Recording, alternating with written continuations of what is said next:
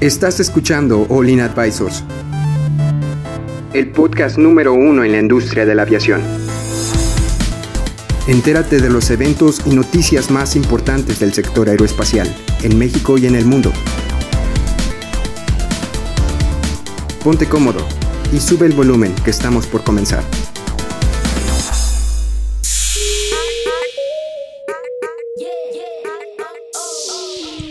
Hola amigos, ¿qué tal? Muchas gracias por acompañarnos a una emisión más de All In Advisors. Estamos muy felices de que se tomen el tiempo de, vernos este sábado. Como saben, este, estamos en todas las plataformas ahorita en, Facebook, estamos transmitiendo en vivo, pero también si, si, tienes tiempo en la semana, este, pues vamos a estar transmitiendo eh, de lunes a viernes, eh, más o menos como a las 9 de la mañana. Nos puedes escuchar en Spotify. Este, pues el día de hoy tenemos dos invitados. Este, este es un, este es un, la primera vez que tenemos dos invitados especiales. Muchas gracias por acompañarnos. Está eh, de este lado mi, mi compañero eh, Mario Fernández. Servidor. Y este, David Gámez. Eduardo Gámez. Eduardo Gámez, disculpe. Muchas gracias. Es este, un honor para el equipo de ahora estar aquí. Eh, pues eh, muchas gracias de nuevo por la oportunidad. Están en su casa, muchas gracias por Gracias. acompañarnos. Gracias. Y pues mi compañera Jaylee también. Hola, hola. Presente. ¿Ya me conocen entonces? ¿Estamos listos entonces para comenzar? Preparada. Bueno, pues este, el, el día de hoy pues vamos a hablar de la trayectoria que, que- que tienen nuestros compañeros y también vamos a, a repasar las, las, las notas de esta semana, ¿no? Este, ¿por qué no nos platicas de, de tu trayectoria? ¿Quién eres? ¿Cómo creciste? ¿Hacia dónde este, fuiste? Sobre todo, sobre todo en el ámbito de la aviación, ¿cómo? Ok. Bueno, eh, yo crecí, mi papá era piloto, eh, pero él primero fue controlador, después fue piloto Ok. y fue muy notorio, vaya, genio figura. Mi papá duró 30 años en la misma empresa y era una persona de carácter duro y la mayoría de los que lo conocen, sobre todo en el aeropuerto del norte, saben que, que capitán Mario Fernández pues se cosía aparte. Y él, una de las condiciones que me dio, desde muy chiquito yo sabía que quería volar, eso no era, no era cuestionable, de hecho mis primeros recuerdos a los 5 o 6 años me llegó a soltar el avión y, y dije, de aquí soy, no, o sea, no era, no era negociable, pero él sí me dijo en la, en la secundaria, hay dos maneras que puedas volar, una de ellas es, terminas preparatoria, que te vaya bien, Dios te bendiga y a ver cómo le haces. La otra es, yo te ayudo, te doy mi, mi apoyo económico, mi apoyo de, de guía, te doy mi apoyo, este, ahora sí que mi bendición, pero me traes un título, compadre, el que quieras. Y el niño agarró sistemas, entonces estudié, eh, estuve dos años en el TEC, en ingeniero en sistemas. Como mi objetivo no era ser ingeniero en sistemas y el TEC quiere gente que quiera, ame su carrera Claro, con pasión, claro, claro. el TEC me ahogó. La UD me dijo, yo te ofrezco diseño gráfico de sistemas. Y yo ya tenía un problema con videojuegos y decidí aprovechar ese problema y convertirlo en, una- en un beneficio. Me Ya. puse a desarrollar para simulador de Microsoft y de Explain En serio. en la UDEM. Vale. De hecho, casi hago mi tesis de eso, nada más que no tuve suficientes compañeros. Ya que termino, trabajé dos años. Durante la carrera estudié piloto privado. Y ya después de trabajar esos dos años, después de graduarme, nos fuimos a Estados Unidos y ahora sí ya sacamos comercial, instrumentos, todo. Y apenas el año pasado pude conseguir la, la comercial aquí. El- eh, me tocó Ah, el suplicio de, de- de convalidar, pero aquí estamos. Oye, entonces saliste con dos títulos, este, digo, los, lo- uno lo hacías en los fines de semana. ¿o Así es. La, la de privado era los fines de semana, puentes, etcétera. Este. Y básicamente, pues cuando se podía, igual que amigos te invitan. Pero sí, mi papá me dijo: No te vas a comercial mientras estás en la escuela. Uy, Perdón que te interrumpa. Mándame. ¿Por qué siempre, o bueno, yo he escuchado muchos casos, de hecho tengo un amigo que empezó la carrera conmigo, igual, su papá es piloto, y le dijo exactamente lo mismo. Sí. No quiero que seas piloto, si quieres serlo, primero tienes que entregarme un título. Así y él es. se fue por aeronáutica, erróneamente, porque hoy en día ya no está, ya no está en la carrera. Ah, Eh, Pero sí, es igual, de que... Yo pensé que ya no está, que se nos había adelantado. Sí, no, no, ahora sí, usted sí vivo, creo. No, se salió de la Eh, carrera. Pero sí, ya no Es un está en la carrera. y similar, como Ya quiera. con nosotros. Sí. De cierta forma se murió. Pues sí. Pues mira, yo lo veo así. Entre. Yo entré de 25 años a la carrera de aviación y todos mis compañeros de 18 y 19. Ya. ¿Quién es el primero que va a agarrar un empresario que tiene avioncito? Porque todos vamos a empezar ahí. El empresario llega y ve chamacos de 18 y 19 y ve el de 25. ¿A cuál va a agarrar primero? Al maduro. Al maduro. Después pasa el tiempo y sí, el de 18 19 va a ser experiencia más rápido. Estoy de acuerdo. Sobre todo si busca aerolínea, eso está perfecto. El problema es que un día te da un infarto, pierdes un ojo, oído, diabetes, lo que sea. ¿Y ahora de qué vas a vivir? La aviación desafortunadamente es muy ingrata. Entonces, yo tengo un primo, él volaba en Taesa. uh, a los 34 años le dio una embolia y el cuate perdió el control de su lado derecho del cuerpo. Ahorita, 34 años y él no tenía nada más. Y ver todo lo que batalló, y te digo, el día que me tocó, que platicábamos antes de, de comenzar, de. Tenía un compañero que te acabó en teleperformance porque no encontraba trabajo. Yo estaba trabajando en una oficina aplicando la ingeniería. Estaba estudiando eh, contigo para piloto. Ah, está- estu- entramos en privado al mismo tiempo. Este, él ter- después de que terminó el curso de privado, él siguió hasta comercial y demás. Yo, mi- y por instrucciones, ahora sí, mi papá, no te voy a dejar que te vayas a comercial, te voy a meter la pata si lo haces. Y te digo, un día en una farmacia me lo topo y él le digo, no estás volando y me dicen teleperformance. Yo de iluso pienso que es para el dueño de teleperformance. No, el cuate está ahí de call center porque no encuentra trabajo de piloto. Y se los juro que se me apareció mi papá aquí chiquito sin el hombro y te lo Te dije. lo dije. Oye, pero es que es un volado, ¿no? O sea, también en cualquier, este, de hecho estábamos platicando eso antes de entrar al, al podcast, ¿no? Yo, yo creo que en cualquier carrera, bueno, en piloto vas a terminar sí o sí, ¿no? O sea, es Mira, la única que tienes. Es que es, es- pero como ingeniero o lo que sea, Ándale, o sea, el problema es aviación, teatro, cine. Eh, hay carreras en las que para tú poder realizarlas requieres que alguien más te permita hacerlo. Claro. La aviación, para platicamos también de que algunos entran en ingeniería aeronáutica o entras- entran en otras carreras para poder acercarse a los aviones. Platicamos, conozco gasolineros que, bueno, cuates que eran despachadores de gasolina y se pagaron eventualmente la carrera. O sea, entrar a la aviación no es fácil. Y desafortunadamente también los de teatro es que no estás muy gorda, mija, no, no cantas bien gacho y otro, otro, otro productor se la acepta. La aviación vives de lo que te diga tu examen médico. claro. Y entonces vaya, Sí. puede llegar un día en donde tu examen médico dice no apto y ya fregaste. Entonces tienes que buscar la manera de ganarte la vida. Y hay quienes, bueno, ok, ya no puedo volar, me dedico a despachador, me dedico a esto. O sea, hay quienes les gusta el medio, pero desafortunadamente la aviación es muy ingrata y por eso, número uno, por tener un colchón. Número dos, te da un grado de madurez tremendo, que es lo que comentaba al principio. Los, llegan los dueños de empresas y ven al, al chavito que es licenciado, porle tú. Es más, licenciado en historia del arte que nada que ver.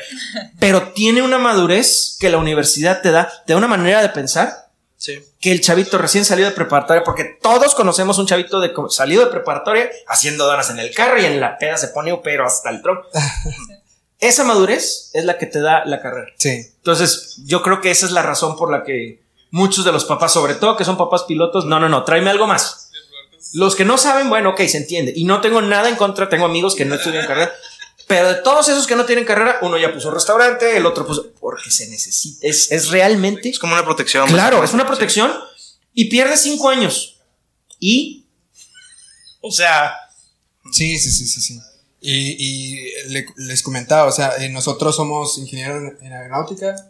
Este, Igual, eres ingeniero estudiante, sí. eh, bueno, en mi caso. Este, pues de ingeniería en sistemas, no, pero aquí estamos. Sí, sí, pero igual, eh, pues tenemos compañeros que yo la verdad siento que es en- así en todas las industrias, ¿eh? O sea, en cualquier ingeniería, en cualquier... eh, yo digo que el 20% de los que terminan una carrera, este, terminan trabajando en el medio, ¿no? Y, y que Sí. es en, en todos lados. Este, porque, bueno, no- nos platicas, este, cuál es tu trayectoria. Tienes un proyecto por ahí muy interesante. Sí, claro, se llama Aurea, para todos los que nos están viendo, es básicamente un sistema de gestión, pero más adelante les, les platico más a fondo eh, de mi trayectoria. Pues realmente ahorita todavía estoy estudiando ¿En qué semestre vas? en décimo, yo soy de los que va a decir Ah, 10 ya de vas a 11, sí, se me, me atrasé un semestre, pero este, aquí estamos. Sí, para mí sí fue como que, ah, rayos. Pues sí, pero son carreras, no carreritas. ¿Qué estás Exactamente. ¿Investigación? Eh, sí, estoy haciendo investigación. De hecho, eh, también tratando de enfocar lo que hago a lo que es la industria, ¿no? Eh, estoy trabajando con celdas de combustible, eh, aplicarlas para lo que es el funcionamiento de turbinas que funcionen con otro tipo de combustible. Ok, ok. Sí, está muy de moda eso, ¿no? Hemos De hecho, escuchado. creo Bastante. que, eh, si no me equivoco, es Lookhead está invirtiendo con una empresa que tiene un enfoque en energías renovables. ¿Aquí en México? No, no, eh, en Estados Unidos. Ah, Y aquí, bueno, no, aquí no, aquí no hay eso, desgraciadamente. Estamos Hemos visto que. KLM y un montón de empresas también están. eh, hay uno de pallets de madera, ¿no? Creo que en, en Canadá habíamos visto, ¿no? Sí. Están haciendo con, con madera, este, igual combustibles renovables, Sí. como tú dices. Entonces yo creo que por ahí este va Hay ahorita por ahí un video de un avioncito que se ve que está siendo propulsado por. eh, son como quillones. Ajá. Es básicamente más o menos eso, a través de electrólisis, de Ya. reacciones electroquímicas, es hacia, hacia donde va enfocado. Más que nada porque el producto de una eh, celda de combustible es agua. No está Ujú. abriendo nada de emisión, es algo súper súper eficiente aparte y que a nivel este, de contaminación pues, no está sintiendo nada. Tengo entendido que es eh, el, que el detalle de los de la propulsión iónica es, es eh, el performance todavía no llega a tanto, pero está ahí la, Ah, sí, la, sí, la sí. teoría, ¿no? Sí, Sí, y aparte es muy costoso. Mm. Eh, sí, muy, muy costoso. En todavía. todos estos proyectos inician con un nivel de costos súper elevados Claro. y con como va transcurriendo el tiempo, Ajá. este se va volviendo súper eficiente. Claro, requiere mucha investigación y un proceso largo. Y desafortunadamente, Ajá. suficientes lápidas, porque la aviación, tristemente, siempre. El, el cambio fuerte no se hace hasta que no se mata a alguien Sí. este, importante o. o Sí, o un to- cierto número de todas gente. Sí, sí, las sí. regulaciones que existen Claro, claro. nacen de un accidente. Así o es. que nos dejó este Desafortunadamente, accidente. Entonces, pues sí estoy de acuerdo, se va a ser más eficiente, más económico, pero el, el que los va a terminar de empujar es, eh, Va a ser- va a ser otro. algo, algo Sí, más. Es sí. correcto. Sí. Pues este año ya está empujando un poquito más hacia, hacia eso, Sí, ¿no? Porque precisamente ya están empezando a cobrar los bonos de carbono, entonces pues tienes que buscarle por otro lado. ¿no? Sí. Entonces hemos visto ahorita ya muchos avances este, con eh, motores híbridos que también utilizan baterías y otro tipo Así de es. cosas, ¿no? Para hacer, eficientar un poquito más esto. Pero, pero bueno, este, platícanos más, eh, ¿qué, qué es Aurea? Eh, hacia, hacia, ¿Hacia dónde va enfocado? Te platico un, poco de cómo empezó realmente Aurea. Y bueno, esto es un enfoque hacia lo que es qué tan importante es un proyecto en la carrera. Eh, la carrera te enseña muchas cosas y muchas de ellas no te van a servir afuera realmente. Es creo que experiencia por todos. Eh, un proyecto sí define lo que sabes y lo que puedes hacer. Ahí tú aprendes realmente tus capacidades. Fue un proyecto eh, sencillo, nos encargaron mapear un avión. ¿Fue para un PIA? Eh, sí. ¿Desde PIA 1 lo hiciste? ¿PIA 1 y PIA 2? No, ese fue un proyecto en sexto semestre. PIA 2. Sí. No, no era PIA, era, era un PIA, Ah, ok. pero era un PIA de una materia. Eh, bueno, era eh, ver un avión en una aplicación donde vieras tú los daños que tienes y poder como que gestionarlos. Era algo muy sencillo, pero de ahí van haciendo más ideas y dices que, ah, ¿qué tal si hago esto? O se me ocurre esto también. Y de ahí nace, de ahí nace la primera, eh, La propuesta. la primera propuesta de, de, de Aurea y lo que es el objetivo en sí, que es crear una comunidad de mantenimiento aeronáutico, Ok. donde a lo mejor en un futuro, ya que, no sé, la plataforma ya tenga muchos usuarios, puedan compartir eh, La información. sí, para que- información o también experiencias que hayan tenido con ciertos mantenimientos. Que, Con no los hacer índices, ¿no? esto, ¿sí? Imagínate que tienes a, a un montón de, de- de talleres ya arriba de tu plataforma y sabes que empezó, empe- este avión, el, el A320, empezó a tener problemas en esto. Ah, sabes que nosotros tenemos tres. Fíjate si no le está fallando eso, ¿no? Eh, Exactamente Entonces, eso, allá, índices ¿no? sobre todo. También enfocado un poquito al- a, no sé, si si, por ejemplo pongo este ejemplo, de que FAA tú le puedes proponer que reduzca las horas eh, las que se le va a hacer un mantenimiento, o ciclos, dependiendo, ¿verdad? ¿Qué es lo que le tienes que llevar como evidencia? Básicamente, pues que a más de una persona le esté sucedi- sucediendo eso. Mm. Entonces, la, la comunidad de Aurea puede ser un gran, eh, digámoslo así, puede propulsar eso, ¿no? Claro. Que se puedan reducir. De hecho, he, he visto, habíamos hablado hace como un mes de una propuesta similar que estaba lanzando, creo que, si no me recuerdo, creo, creo que era Boeing. Creo que era Boeing. Y la información que, o sea, él como fabricante, si tú tenías un Boeing, podías ahí subir tus, este, reportes.